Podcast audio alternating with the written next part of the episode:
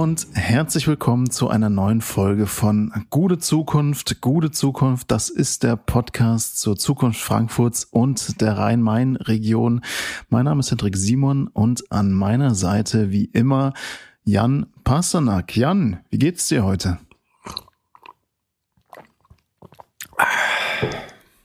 Ach, gut soweit. Ich gönne mir gerade ein kühles Binding. Kühles Binding? Hm. So früh am Tag brauchst du das?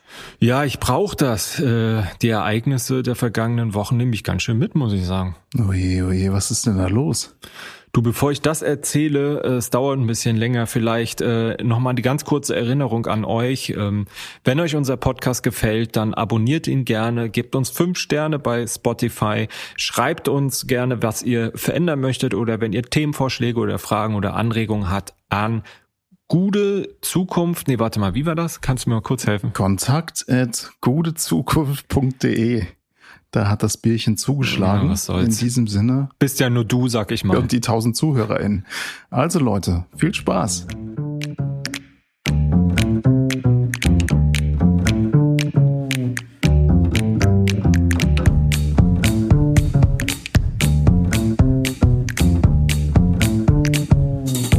Ja, ähm, mich hat das alles ganz schön mitgenommen. Ich habe es ja eben gesagt, das plötzlich verkündete aus für unsere Frankfurter Binding Brauerei. Also das ist doch ziemlich erschütternd. Was meinst du? Ja, das ist definitiv so. Ich habe das auch gelesen. Ich meine, für dich als Biertrinker ist das natürlich ein besonders harter Schlag. Ich bin ja eher dem Apfelwein zugeneigt, aber auch für die Stadt ist das wirklich ein, ein großer Verlust an Geschichte und Tradition. Ja.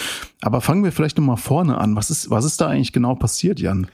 Naja, die zu Oetker gehörende Radeberger Gruppe, ne, das ist die Gruppe, die äh, in der die Binding Brauerei mhm. eben auch äh, Teil war und die hat letzte Woche mitgeteilt, dass diese Brauerei, wer kennt das nicht, an der Darmstädter Landstraße dort, die zwei großen Kessel, ähm, bis Oktober 23 ähm, Stück für Stück eben äh, aufgegeben werden soll und äh, von äh, das bedeutet, dass die Biere, die dort gebraut gebaut worden sind bisher, also Binding und äh, Henninger als die Frankfurter Marken, äh, mhm. äh, die sehr bekannt sind, aber auch Schöfferhofer Weizen und äh, alkoholfreie Biere von Klausthaler, die dort abgefüllt worden sind, die werden zukünftig an anderen äh, Standorten gebraut. Und der, als Grund wurde angegeben, dass angeblich laut Radeberger die äh, ja, Überkapazitäten am Markt herrschen würden und der Bierverbrauch in Deutschland immer weiter zurückgehen würde. Und ich habe mhm. wirklich alles getan, das irgendwie auszugleichen, aber es hat wohl nicht gereicht. Und jetzt kommen auch noch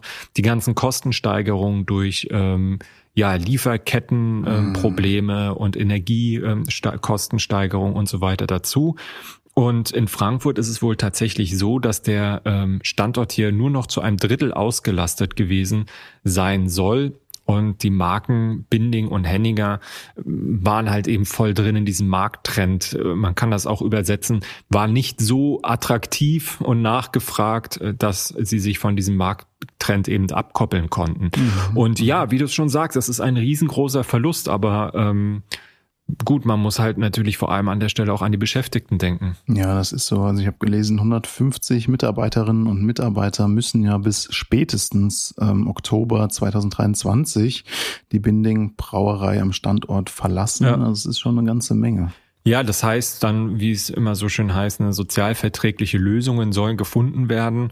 Ähm, klar kommt für einige auch Altersteilzeit in Betracht oder auch Jobangebote an anderen Standorten der Gruppe, vielleicht ja sogar für den einen oder die andere äh, attraktiv, aber viele ähm, werden eben auch dann einfach ihren Job verlieren. Hm, ich meine, was erhalten bleiben soll, ist ja hier die Unternehmenszentrale von Radeberger, die ist ja auch in Frankfurt. Ähm, die wurde ja vor einigen Jahren an der Darmstädter Landstraße erst mhm. neu errichtet und da arbeiten immerhin 380 Beschäftigte. Ja, das war ja immer so ein bisschen skurril, dass du da ähm, den großen ehemaligen Henninger Turm hattest, du hast die Binding Brauerei und dann ist da ein großes Schild von Radeberger. Ähm, aber wie gesagt, die Zentrale bleibt. Insofern die ähm, Beschäft, die Büroarbeitsplätze im Grunde, sage ich jetzt mal, bleiben erhalten. Ähm, trotzdem für alle ist das natürlich ein Riesenschock. Ähm, für die Stadt, für die ähm, ja für die für die für die Politik, aber mhm. eben vor allem auch für die Beschäftigten und äh, viele davon oder auch alle wurden ziemlich kalt erwischt. Das hat die zuständige Gewerkschaft äh, öffentlich schon so kundgetan.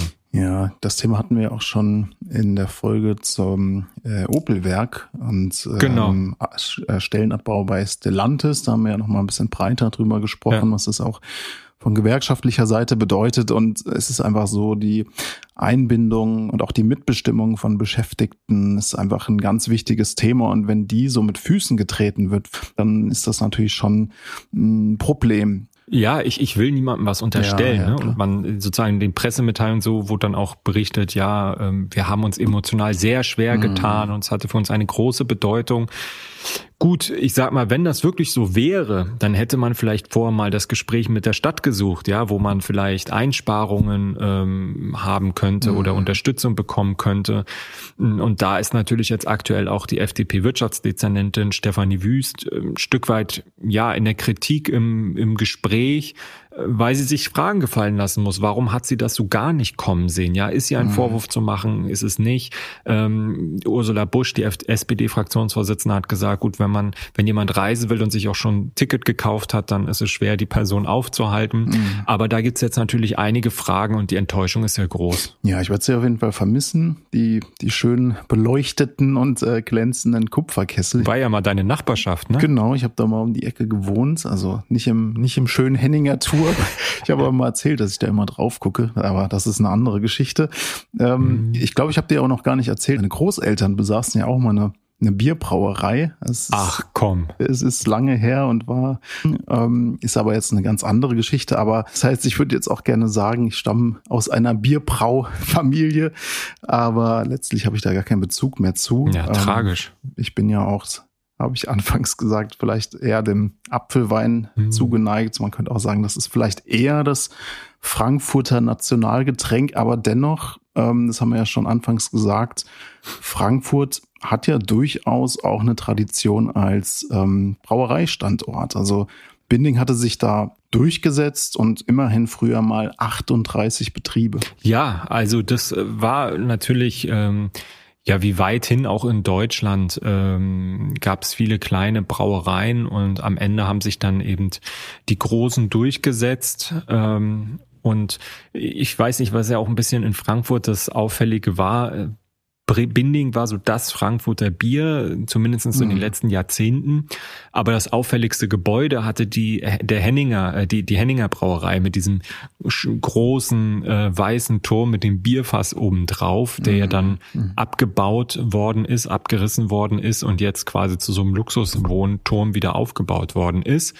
Und mhm. ähm, ja, insofern ähm, war das ein Symbol für den Brauereistandort Frankfurt, obwohl das eben eine andere Marke war, auch ein Symbol für das Wirtschaftswunder Deutschlands, kann man sagen. Und Binding ist dann aber schon früh zusammen mit anderen Brauereien äh, in der Bundesrepublik in dieser Oetker-Gruppe äh, zusammengefasst worden und ähm, die ja, waren relativ bekanntes, wichtiges ähm, Nahrungsmittelunternehmen nach dem Zweiten Weltkrieg, was eben auch in diese äh, Brauindustrie in großen Stil eben investiert hat. Mhm. Und Binding hatte da auch zunächst eine sehr große und relevante mhm. Rolle. Ähm, andere Brauereien wurden da auch so ein Stück weit ähm, oder andere Marken auch um Binding herum gebaut. Und dann kam der Mauerfall, es kam die Wiedervereinigung. Radeberger wurde ähm, äh, von Oetker aufgekauft und eben zu dem deutschen Bier gemacht was dann eben auch bundesweit vertrieben worden ist. Mhm. Und äh, damit ist Binding halt so ein bisschen ins hm. Hintertreffen äh, geraten. Ja, ich meine, man kann natürlich sagen, irgendwie die, die Frankfurter waren natürlich schon auch zu Recht stolz hier mhm. mit äh, Binding und allemal Henninger dann ähm, auch im Grunde regionale Marken zu haben und auch eine, eine große Brauerei zu, äh, am Ort zu wissen. Ja. Aber ähm, ja, vielleicht gehört zur Wahrheit auch dazu, dass jetzt vielleicht beide Biere nicht unbedingt ähm, die Nachfrage ausgelöst haben, wenn man das jetzt mal so ganz äh, kalt formulieren will, die vielleicht den Standort stabilisiert hätten. Ja, und ich sage mal, wir sind hier auch immer auf der Suche nach einem Frankfurter Image fernab der Finanzmetropole äh, und der Bankentürme. Mm. Und da hat eben diese diese Bierstadt-Image, ja, also eine eigene ja. Brauerei zu haben, ähm, ist eben äh, ja eine schöne Sache, ein schön, schöner Teil Frankfurts auch gewesen, ähm, der hier einfach auch einen guten Kontrast auch abgegeben hat. Und und die Stadt bunter gemacht hat und sie interessanter gemacht hat. Und das verlieren wir jetzt natürlich sehr unverhofft, leider. Hm, ja, man kann natürlich sagen, es ist ähm, im Grunde nochmal ein bisschen ähm, Tradition, die verloren geht. Äh, auch ähm, natürlich mit Blick auf Industriepolitik ein Thema. Also die Tradition ist das eine, dass man natürlich gerne auch eine, äh, ein Stück Brauereigeschichte in Frankfurt hätte, ein regionales Bier, ein regionaler Markt. Das ist schon was Besonderes und auch was Schönes. Ähm, und daneben stellt sich natürlich auch noch die industriepolitische Frage. Also es ist wieder ein Betrieb, der abwandert. Wir haben ja eine ganze Reihe von Betrieben in der Stadt, die jetzt in den letzten Jahren und aktuell äh, abwanderten. Früher war das ganz äh, klassisch die Metallgesellschaft, dann die mm. Degussa höchst, die Rotfabrik. Also es ist eigentlich so eine, eine Kette an Ereignissen, die da ein bisschen betrüblich macht. Ja, genau. Und eben diesen Branchenmix auch ein Stück weit ähm, ja sehr ungünstig verschiebt. Ähm, und mhm. ich sag mal, das ist ja auch ein Stück weit Kultur, die da mit dranhängt und auch dadurch kaputt geht, ja, mit, durch diese Industriearbeitsplätze und die Firmen und Unternehmen, die da dranhängen. Ich meine, das Besondere an der Brauerei von Binding war es auch, dass es eine riesige Brauerei in bester Lage war. Also nicht irgendwo draußen am Rande der Stadt in irgendeinem Gewerbegebiet, sondern eben da, wo viele Menschen leben und auch mhm. in Büroarbeitsplätzen arbeiten. Ähm, früher waren die natürlich alle noch eher nördlicher, äh, nördlich der Mainseite im 19. Jahrhundert und die sind dann irgendwann rüber gewechselt, weil halt da mehr Platz war. Aber mittlerweile ist natürlich Frankfurt-Sachsenhausen ein, ein gewissermaßen zentraler Stadtteil. Und mhm. ähm, das gibt's gar nicht so häufig, habe ich mir sagen lassen. Wobei, interessanterweise, mir ist das nicht so aufgefallen. In meiner Heimatstadt Rostock ist genau das eben auch der Fall. Eine, die mhm. Rostocker Brauerei wirklich im, im Herzen, im Herzen der, der Innenstadt und der auch der lebenswertesten Viertel in, in der Stadt. Und mhm. jedenfalls äh, gibt's natürlich jetzt eine Riesendebatte darum, was mhm. passiert eigentlich, wenn die Brauerei jetzt weggeht. Also ich denke mal, das Ding ist ausgemacht, da wird nicht mehr viel zu retten sein. Aber was natürlich nicht passieren darf, ist, dass das Gelände jetzt einfach meistbietend verscherbelt wird, weil ja. natürlich kannst du aktuell mit Wohnraum, Wohneigentum äh, sehr viel Geld machen, viel mehr Geld machen, als du mit Büroimmobilien und Industrie vor allem äh, machen kannst. Mhm. Und ähm, das wäre natürlich, weil da ist natürlich nicht zu erwarten, dass dann besonders viel sozialer Wohnraum entsteht, sondern dann kommt irgendein Luxuswohn dahin. Und äh, das wäre natürlich äh, genau das Falsche, sondern das Gelände sollte als Industrie Industriestandort erhalten bleiben. Da gibt's auch, so habe ich das Gefühl, sehr einhellig die Stimmung aktuell auch in der Kommunalpolitik, dass so mitzutragen, zu vertreten und damit eben auch einen Beitrag zum Branchenmix in Frankfurt zu leisten. Denn äh, ja, mhm. gerade hier in, äh, äh, dadurch, dass wir eben diesen, diesen, diese Vielfalt haben an Arbeitsplätzen, kann man sagen, dass es ein Stück weit der, das Rückgrat der Frankfurter Wirtschaft ist, auch, auch resilienter äh, und krisenfester. Ähm, denn äh, immer einseitig auf, auf einen Industriezweig zu setzen, äh, ist nicht besonders klug, wie wir gerade in der aktuellen Situation sehen. Und das bedeutet dann eben auch bessere Arbeitsplätze und eine größere Vielfalt an Arbeitsplätzen. Ne? Genau, es macht natürlich auch eine Stadt interessanter und ähm, du hast gerade schon gesagt, resilienter, also weniger krisenanfällig, wenn jetzt in einer Branche ähm, es zu einer Krise kommt und besonders viele Arbeitsplätze verloren gehen, dann ist es natürlich schön, wenn eine Stadt auch noch über andere Branchen verfügt und da relativ stark aufgebaut ist. Also was ähm, bedeutet das jetzt eigentlich für die gute Zukunft? Schauen wir in die Zukunft, müssen wir natürlich sagen, wir brauchen eine ja sozial-ökologische Gesamtstrategie für die für die heimische Wirtschaft in Frankfurt, die muss verfolgt werden, auch gerade um den zunehmenden Abwanderung von, von Industrieunternehmen ja eine effektive Strategie entgegenzusetzen. Und das ist im Grunde aus unserer Sicht auch eine Strategie für die Zukunft, äh, die auch wirtschaftlich starkes, aber auch interessanteres Frankfurt der Zukunft ausmachen könnte. Wir bleiben auf jeden Fall dran und berichten auch in Zukunft über dieses Thema. Darauf ein guten Schluck in Frankfurt gebrautes Brinding. Ja, liebe Hörerinnen und Hörer, wir hatten ja vor einiger Zeit berichtet über das Volksbegehren Mobilitätswende oder Verkehrswende, wie es offiziell heißt.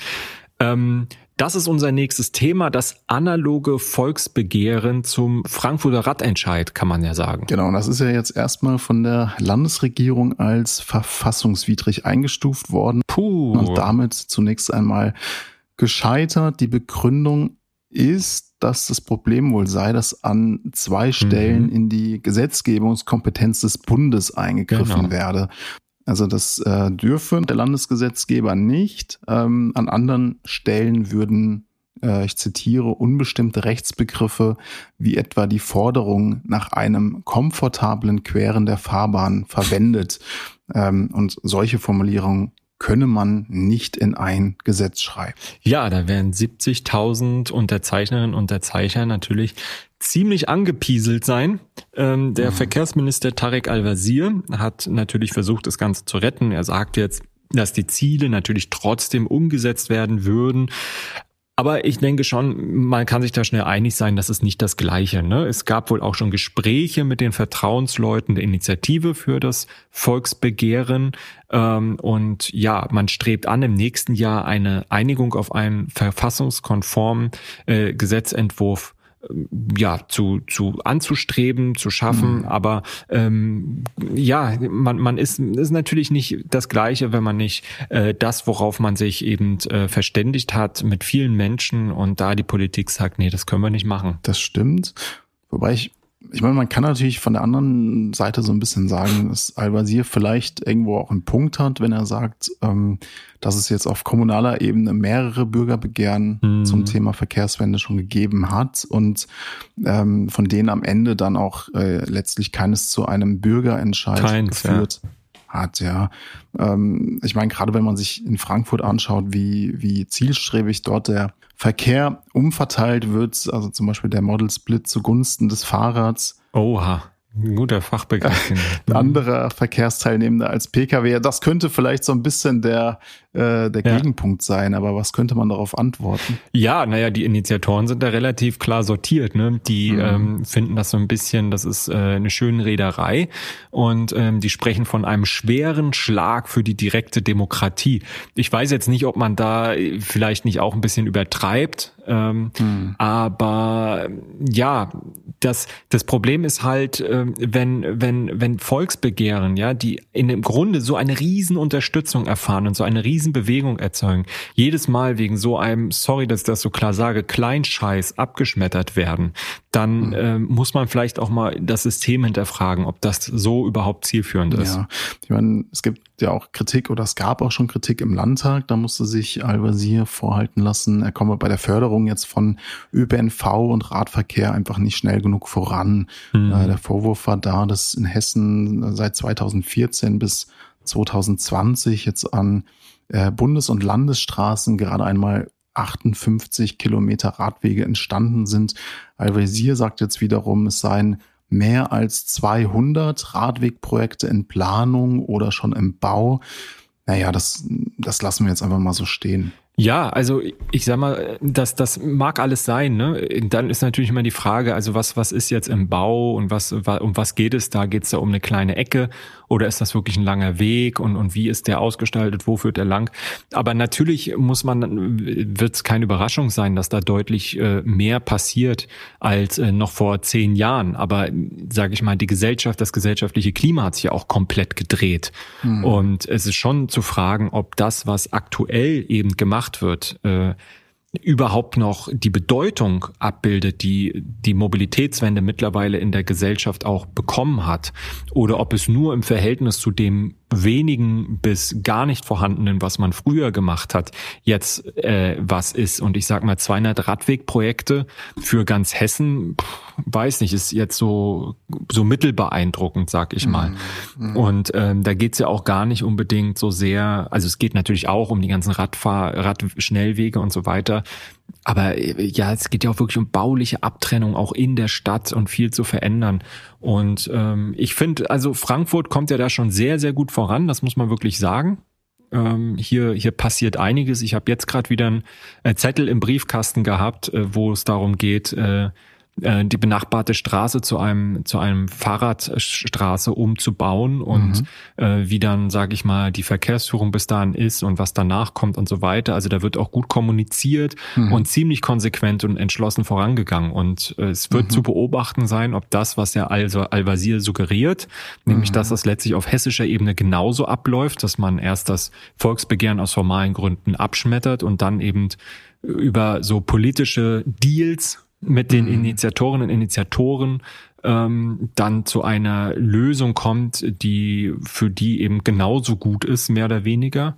Ähm, ob er das suggeriert und ob das dann wirklich so kommt, wird man eben beobachten müssen. Für ihn ist das auf jeden Fall ein heißes Thema, denn im nächsten Jahr, im November, sind Landtagswahlen. So ist es. Und auch gerade mit Blick darauf sollten wir vielleicht auch nochmal eine Folge zur Mobilitätswende mit Gast oder Gästin machen und das nochmal ein bisschen vertiefen. Aber uns würden natürlich auch eure Erfahrungen im Frankfurter Stadtverkehr interessieren? Euer Blick auf die Mobilitätswende, reicht das schon aus? Wo gibt's vielleicht schon gute Ansätze oder wo seid ihr auch hoffnungslos frustriert? Also auch da nochmal die Erinnerung, schreibt uns einfach an kontakt.gudezukunft.de und wir berichten dann auch immer mal ganz gerne, was es so an Eindrücken gibt aus der... Wie flüssig das bei dir kommt, Wahnsinn. Es ist ein Traum. Aus der Frankfurter Stadtgesellschaft.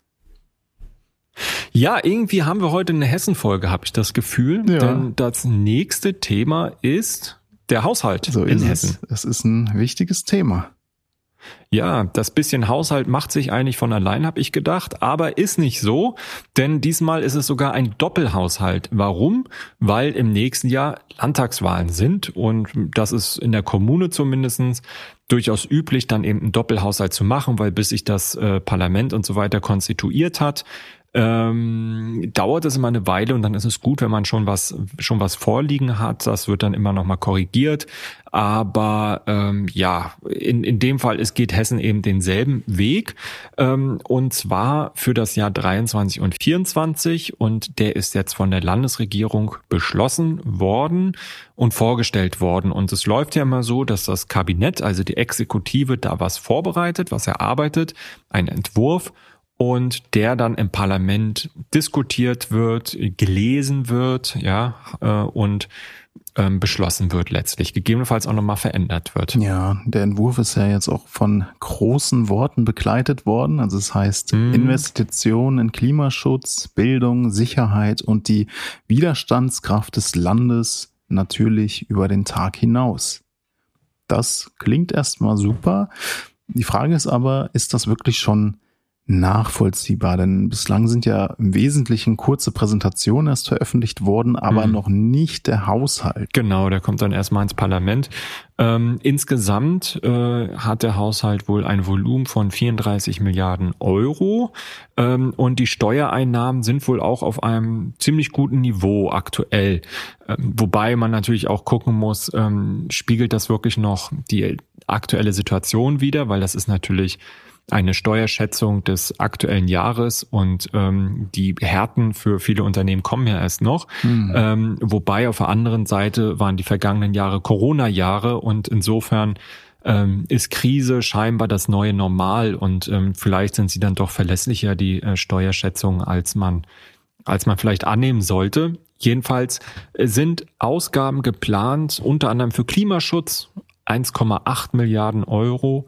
Ähm, es sollen rund 4000 neue Stellen im Bildungsbereich geschaffen werden, vor allem äh, Stellen für pädagogische Fachkräfte. Ähm, mehr als 500 Stellen für Justiz äh, und Polizei, wobei ähm, in der Justiz äh, vor allem eben so Rechtspflege, ähm, Rechtspflegerstellen und sowas, ähm, äh, jetzt nicht unbedingt Richterstellen, da gibt's wohl nur 100 Stellen, die da mhm. geschaffen werden ähm, und eben vor allem andere Stellen gemeint sind im, im ganzen Apparat, sage ich jetzt mal. Dann ist eine Milliarde Euro für Hessens Krankenhäuser geplant und zusätzlich ist Geld für Pflege, 600 Millionen Euro für die Digitalisierung des Landes. Ja, man muss natürlich sagen, der Haushalt entsteht in Zeiten diverser, multipler ja. Krisen und äh, großer Herausforderungen. Also äh, als Beispiel der russische Angriffskrieg gegen die Ukraine, steigende mhm. Energiekosten, hohe Inflation, Corona und äh, natürlich nicht äh, zu vergessen der Klimawandel. Aber genau dieser Etat soll jetzt zur Bewältigung der schwierigen Situation beitragen. Und Ministerpräsident Rhein hat ja bei der Vorstellung auch gesagt, dass Hessen bereit sei, sich an dem vom Bund vorgestellten dritten Entlastungspaket zu beteiligen. Gleichzeitig will er sich aber da nicht so wirklich was diktieren lassen. Also auffällig ist schon, dass da eigentlich überhaupt kein, überhaupt kein Geld eingestellt ist bislang. Ja, das ist ja eh skurril, wie sich da Bund und Länder die Bälle gegenseitig zuspielen, so als wäre das nicht alles unser gemeinsames Geld und mhm. würden wir nicht alle im gemeinsamen selben Boot sitzen. Und da wird so getan, als, als wäre das jetzt irgendwie also ich finde, da könnte man sich ruhig mal unterhaken und aufhören, Politik zu machen, weil das ist natürlich ganz klar auch so ein Ding von CDU geführten Bundesländern gegen die SPD geführte Bundesregierung. Und ich weiß nicht, ob das immer so schlau ist, da jetzt in der aktuellen Krise solche Spielchen zu machen. Natürlich ist auch klar, niemand will es bezahlen, ne? aber dann auch wirklich demonstrativ gar nicht erst irgendeinen Haushaltsetat dafür einzustellen, für das, was dann am Ende ziemlich sicher dann mehr oder weniger trotzdem auf das Land zukommt, das ist schon, mm, ja, überraschend, sag ich jetzt mal. Mhm. Ähm, man plant hingegen, ohne neue Schulden auszukommen. Das ist ja ein wichtiges CDU-Thema, die Schuldenbremse. 2023 komplett ohne Schulden und 2024 will man sogar 110 Millionen Euro Altersschulden zurück Zahlen. So, mhm. ähm, das kann man jetzt erstmal ähm, positiv wie negativ bewerten. Ich finde sozusagen Schulden machen ist jetzt erstmal kein Selbstzweck. Also irgendwie braucht man schon eine gewisse Ausgabendisziplin, das ist schon klar. Aber was ich nicht in Ordnung finde, ist, wenn man die Schuldenbremse immer hochhält und dann aber einfach in der Krise Schattenhaushalte gründet, ähm, weil das sozusagen ist dann wirklich Augenwischerei weil du am Ende ja keine demokratische Kontrolle dieser Schattenhaushalte hast. Ne? Das sind dann einfach neben dem Akt, neben dem wirklichen Haushalt ähm, ja aufgemachte Etats, die über Schulden finanziert sind, die aber deswegen die Schuldenbremse umgehen können, weil sie eben nicht im Parlament beschlossen werden. Und das ist schon äh, arg äh, problematisch. Das hat ja Hessen auch in der Corona-Krise gemacht und das wurde dann wirklich auch als verfassungswidrig entlarvt. Und mhm. ähm, ich bin nicht so ganz sicher, merkt dir mal meine Worte, ich bin nicht so ganz sicher, ob das nicht vielleicht genau die gleiche Strategie für das dritte Entlastungspaket sein wird. Dass man also sagt, warten wir mal ab, was da kommt, so. Und ähm, wenn dann irgendwie rauskommt, oh je, oh je, da müssen wir jetzt auch ein paar hundert Millionen irgendwie blechen, mhm. dass man mhm. sagt, ja, puh, da machen wir halt einen, da machen wir halt einen Schattenhaushalt. Ja. Und das ist nicht in Ordnung.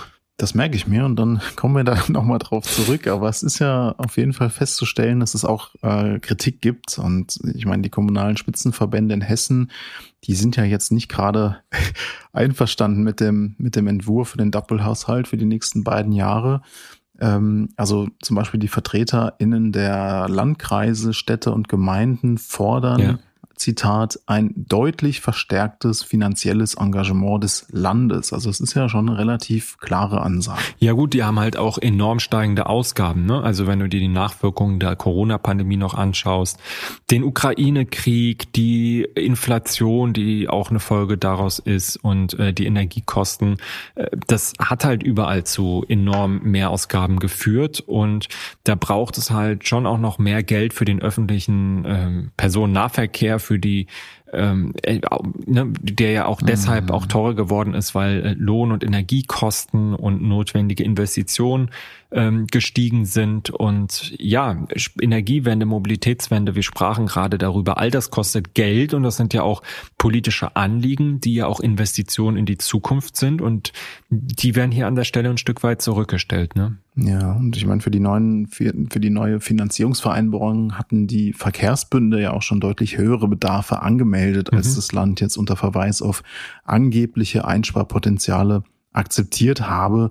Also aus der Sicht der kommunalen Spitzenverbände muss das Land für die Jahre 2023 und 2024 zum Gelingen der Verkehrswende ja insgesamt mindestens ähm, 400 30 Millionen Euro aufbringen etwa. Also kann man natürlich schon sagen, da beißt sich auch die Verkehrswende und die Schuldenbremse Katze so gewissermaßen in den Schwanz. Genau, genau. Aber auch in anderen Themen, also Krankenhäuser beispielsweise, ist ja in Hessen ein Riesenthema nach den gescheiterten Privatisierungen. Da gäbe es dringenden Handels, Handlungsbedarf. Mhm. Ähm, die äh, Träger haben, also die kommunalen Verbände haben da äh, und, und Träger haben wirklich da Defizite eingefahren, die sie jetzt ausgleichen müssen durch Pandemie vor allem, aber auch durch Investitionen.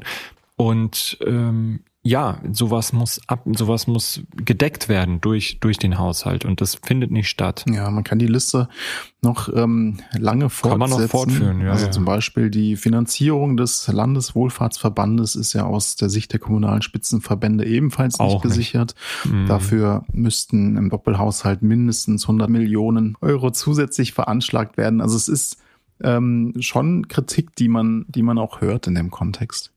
Ja, wobei was gut ist, und das, also sag ich jetzt mhm. persönlich, ähm, ist, dass die Corona-Einschätzung ähm, äh, der Lage, also die Einschätzung der Corona-Lage äh, ein Stück weit ähm, ja sehr runtergestuft worden ist. Hier geht man mit finanziellen Belastungen in Höhe von 80 Millionen Euro für Impfkampagnen, Testungen und Verdienstausfällen aus, und das ist verhältnismäßig sehr, sehr wenig. Ne? Wenn du dir die letzten Jahre, ich habe jetzt die Zahlen nicht mehr parat, aber wenn du dir die anschaust, ähm, das ist wirklich nur noch ein Bruchteil davon. Und ähm, das ist so ein Stück weit die Normalisierung die ich auch für richtig halte und die jetzt ansteht. Natürlich ist Corona nach wie vor gefährlich. Natürlich ähm, sind gerade Risikogruppen bedroht. Natürlich müssen wir das ernst nehmen, müssen uns in Quarantäne begeben. Ähm, natürlich können Mutationen auftreten und am Ende ist es aber trotzdem so, dass alle, die geimpft werden wollten, sofern sie jetzt keine wirklichen gesundheitlichen ähm, Probleme hatten, äh, sich impfen zu lassen, geimpft werden konnten und äh, dass wir perspektivisch mit Corona leben werden müssen. Und das heißt ja aber auch, dass all die, die irgendwelche Angst- und Verschwörungsszenarien an die Wand gemalt haben, von irgendwelchen Querdenkern und sonst was, dass die natürlich jetzt ähm, ja widerlegt worden mhm. sind und all das entlarvt worden ist, was die aber natürlich nicht sehen werden, ja. sondern als die nur noch viel komplexere Verschwörung irgendwie darstellen werden. Also wer sozusagen Demokratiefeindlichkeit und ähm, Fake News verbreiten will, der wird das auch weiterhin tun. Aber es ist zumindestens äh, klar zu sehen, dass äh, es nun eben zu einer Normalisierung äh, kommt und eben auch ein Umgang mit dieser Krankheit. Ja, die sollten vielleicht mal in die Demokratiewerkstätten gehen. die allen Querdenkern empfehlen wir uns unsere letzte Folge. so ist es, genau. Äh, das ist ein Beitrag zur demokratischen Debattenkultur. Aber im Ernst, ich meine, verwunderlich ist es schon, dass bei fast 30 Milliarden Steuereinnahmen äh, irgendwie kein eigenes Landesprogramm in Hessen äh, für, für Menschen und Unternehmen zustande kommt. Also beispielsweise äh, Niedersachsen hat ja ein entsprechendes Programm aufgelegt. Mhm. Und ähm, gleichzeitig, wir hatten es schon angedeutet, ich meine, die Kosten für das dritte Entlastungspaket, die sind jetzt noch gar nicht enthalten. Ähm, allenfalls 200 Millionen Euro an globalen Mehrausgaben. Also es ist alles noch ziemlich vage und ähm, mhm. es ist nicht so ganz klar, wie soll das eigentlich bei den gebeutelten Menschen ankommen. Ja, ja, und das wird auch nicht reichen. Ne? Also 200 Millionen Euro globale Mehrausgaben. Da fließt dann alles rein, was man noch nicht so klar beziffern kann und was dann irgendwie noch dazu kommt. Also da sind auch schon äh, viele andere ähm, Merkposten, sage ich mal, drin zusammengefasst und ähm, da das dritte Entlastungspaket käme jetzt auch oben drauf. Ähm, und ja, es ist auch irgendwie komisch, das wird jetzt, ich meine, das kommt jetzt irgendwie in diesen Tagen, wird das klarer, was die Länder dazu beitragen müssen und um, unbedingt musste man das äh, dann eben äh, vor wenigen Wochen vorstellen. Da hätte man vielleicht auch einfach noch kurz warten können. Ähm, jedenfalls, mhm. äh, die Opposition ist natürlich überraschenderweise aber auch nicht zufrieden. Ähm, vor allem kritisiert man eben die ähm, 4000 Stellen in den Schulen, die dazukommen sollen, weil das sicherlich gut ist aber illusorisch angesichts der Lage auf dem Arbeitsmarkt. Ähm, da wäre es vielleicht angezeigt, erst einmal die Arbeitsbedingungen zu verbessern und sich zu mhm. überlegen, wie man ähm, das System so umstrukturiert, dass man vielleicht mit Nachwuchskräften ähm, oder bereits pensionierten Lehrkräften ähm, arbeitet. Und dann hat man einen Zusatz bei, Zuwachs bei der Polizei ähm, mhm. der mit 25 Stellen pro Jahr natürlich irgendwo ein Stück weit auch äh, lächerlich ist. Also bei dem mhm. Problem, was wir an Arbeitsbelastung äh, in der Polizei haben, gibt es noch deutlich mehr Probleme, aber das ist eben auch ein Hauptproblem. Mhm. Ähm, 25 Stellen pro Jahr ist ein Witz. Ähm, und ja, an der Stelle zum öffentlichen Nahverkehr haben wir schon einiges gesagt ist ähm, immer noch auch die Frage, ob mit äh, einem auf zwei Jahre angelegten Doppelhaushalt ähm, das wirklich in Krisenzeiten ein geeignetes Instrument ist, wo man ja eher flexibel und schnell agieren muss. Aber natürlich will man sich solche Debatten ähm, über Einsparungen in Zeiten der Landtagswahl sparen. Und an der Stelle würde ich sagen, ähm, lassen wir das Thema äh, Haushalt erstmal beiseite und schauen, wie ähm, hier vielleicht auch sich das Entlastungspaket auswirkt und würden dann noch einmal berichten. Wir haben ja noch ein Thema und zwar die Unsmart City habe ich hier stehen. Was hat das damit auf sich? das war jetzt eigentlich schon so ein Arbeitstitel. Ich dachte nicht, dass du das äh, so dann auch das nennst. Interessant. Was, was verbirgt sich dahinter? Ähm, ja, also da, da geht es im Grunde um ähm, Frankfurt und das Smart City Ranking, in dem Frankfurt sich zwar minimal verbessert hat, aber weiterhin nur absolutes tiefstes Mittelmaß ist. Ähm, das ist so ein Ranking, das anhand verschiedener äh, Handlungsfelder von Strategie über Mobilität bis hin zu Bildung und Gesundheit bewertet, ähm, wie gut eine Stadt digitalisiert mhm, ist. Das ist ja so ein Ranking, ähm, das von der in Bayern ansässigen Unternehmensberatung Haselhorst und dem Wirtschaftsverband Bitkom kommt. Haselhorst auch ein interessanter Name. Wahrscheinlich, also äh, Hasselhorst. das könnte sein. Ähm, jedenfalls untersuchen die ja im Grunde, wie es eigentlich, du hast es eben schon ein bisschen angedeutet, wie es eigentlich mit der Digitalisierung in den mm. deutschen Städten aussieht. Und es ist irgendwie schon ganz interessant zu sehen, wie es dann auch in der Region so äh, deutliche Unterschiede geben kann. Also Frankfurt ist irgendwie oberes Mittelfeld, aber eben Mittelfeld. Und die smarteste City des Landes ist und bleibt Darmstadt. Ja, also ich meine, Darmstadt hat eine TU, das hat sicherlich viel damit zu tun. Ähm, in Frankfurt, was man sagen muss, läuft gut. Zum Beispiel der Ausbau der digitalen Infrastruktur, auch äh, die Online-Angebote der Verwaltung und auch mhm. eine Einführung von Software zur klügeren Verkehrssteuerung. Dazu hatten wir ja auch schon mal einige Beispiele vorgestellt, ähm, die rote Ampel-App oder wie sie alle heißen, ähm, mhm. einige funktionsfähiger, andere nicht. Ähm, aber es, das ist auf jeden Fall ein Feld, wo Fortschritte erzielt worden sind. Ja, und gleichzeitig gibt es natürlich auch Rückschritte in Sachen Strategie, Infrastruktur und digitale Mobilität. Also ein klassisches Beispiel ist ähm, vielleicht Breitband. Wir haben eigentlich viel Breitband, aber bei den mhm. Hausanschlüssen noch immer sehr wenig Glasfaser. Kaum. Hier klingelt ja, natürlich ja, jetzt ja, irgendwie die Telekom klingelt und will dann hm. Glasfaser verkaufen. Dann stellt man fest, ja, würde ich gern machen, aber es geht gar nicht. Also das äh, ist ein bisschen unpraktisch. Ähm, ein anderer Punkt, es gibt eigentlich keine neuen digitalen Angebote im Bildungssektor, in der Gesundheitsvorsorge oder auch auf dem Energiesektor. Also das sind wirklich Mankos. Genau. Und das führt dann eben dazu, dass Frankfurt im bundesweiten Vergleich von 407 Städten nur noch auf Platz 116 ist. Sie waren schon mal im Jahr 2021 auf Platz 78 ähm, und ist nun eben äh, mit der schlechtesten Platzierung unter den deutschen Großstädten ausge, äh, ja, ausgestattet. Hm, ich meine, das ist das ist äh, schon gravierend und man könnte jetzt natürlich sagen, okay, ja, Smart City, das ist irgendwie was für IT-Nerds oder, ähm, mhm. aber dem ist ja nicht so. Also das Thema Digitalisierung, dass es wirklich Städte lebenswerter machen kann. Das zeigt sich ja jetzt gerade in der aktuellen Energiekrise beispielsweise. Ähm, man könnte schon äh, ziemlich sicher sein, dass äh, smarte Technologien jetzt den Kommunen große Chancen ähm, bieten würden, auch Ressourcen einfach sinnvoller einzusetzen. Ja, und äh, Frankfurt hat es eigentlich erkannt. Man hatte hier auch eine sehr engagierte Dezernentin, ähm, mhm. die von Volt äh, kommt und mit dem Thema eben auch viel Wahlkampf gemacht hat, auch andere Parteien.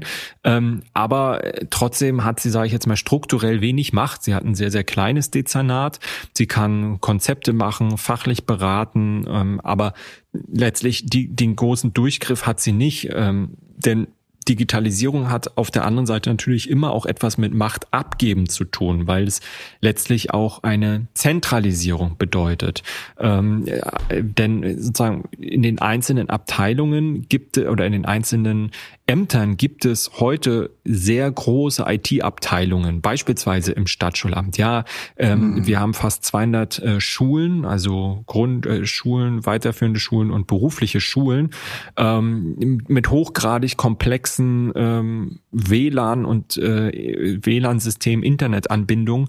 Dann haben wir Gerätschaften, die ausgegeben werden und so weiter. Das sind gigantische Infrastrukturen und die müssen verwaltet werden und das wird in den zuständigen Fachämtern verwaltet und nicht im zentralen IT-Amt. Äh, das würde gar nicht gehen. Also da bräuchte man eine riesen Verwaltungsreform, um das zu ändern. Das heißt, man braucht sehr, sehr viel Goodwill, sehr viel Kooperation und ähm, da ist es in unserem Land, äh, in unseren äh, Strukturen nicht immer zum Besten bestellt, dass man sagt, hey, da sehe ich einen Nutzen, da kooperiere ich doch, da gebe ich auch ganz viel von meinem Wissen, von meinem mhm. Hoheitswissen und von meinen Möglichkeiten her, um da ja eine effizientere Steuerung äh, zu, äh, zu, zu ermöglichen, die dann vielleicht sogar noch von woanders her gesteuert wird, obwohl ich hier die Arbeit habe. Ne? Ja, also auch Digitalisierung in den Verwaltungen natürlich ein Riesenthema, äh, natürlich auch viel Bedarf jetzt an neuen Stellen, an äh, Möglichkeiten, wie man die Städte insgesamt digitaler machen kann. Ein Riesenthema. Auch darüber würde es sich sicherlich nochmal lohnen, in einer eigenen Folge über ähm, die Digitalisierung der Verwaltung zum Beispiel zu sprechen mit einem Gast oder einer Gästin. Ja, können wir Michael Pachmeier wieder einladen. Der berät gerade die Bundesregierung. Wir hatten ja schon eine echt gute Doppelfolge mit dem und natürlich wollen wir jetzt nicht immer auf alle äh, ehemaligen ja. Folgen zurück verweisen, aber das ist, glaube ich, nochmal eine Folge, eine Doppelfolge, die da auch ganz interessant ist und genau, wie du sagst, da könnte man Michael sicherlich nochmal einladen. Oder wir fragen tatsächlich die Stadträtin Eileen O'Sullivan, ja. ähm, wie es denn, wie es denn vorangeht äh, mit der Digitalisierung. Denn ich weiß, sie hat ja viele Initiativen gestartet und es wäre ja mal sehr spannend zu hören, auf welche Widerstände sie da trifft. Absolut. Also ihr seht, wir bleiben dran und ihr hoffentlich auch. Ja, ich, ich äh, gucke hier gerade auf die äh, Zeitmessung. Wir sind ziemlich genau bei 40 Minuten circa, 42 Minuten, ich würde sagen Punktlandung. Punktlandung oder wir sagen einfach, wir reden jetzt einfach nochmal so 15 Minuten irgendwelchen Quatsch. Hast du dein Binding mittlerweile ausgetrunken? Ist leer, ja. Äh, und ich hatte ja nur einen kleinen Kasten. Deswegen äh, habe ich jetzt auch nichts mehr und wir können durchaus Schluss machen. In diesem Sinne, euch eine gute Zeit und bis bald. Bis dann.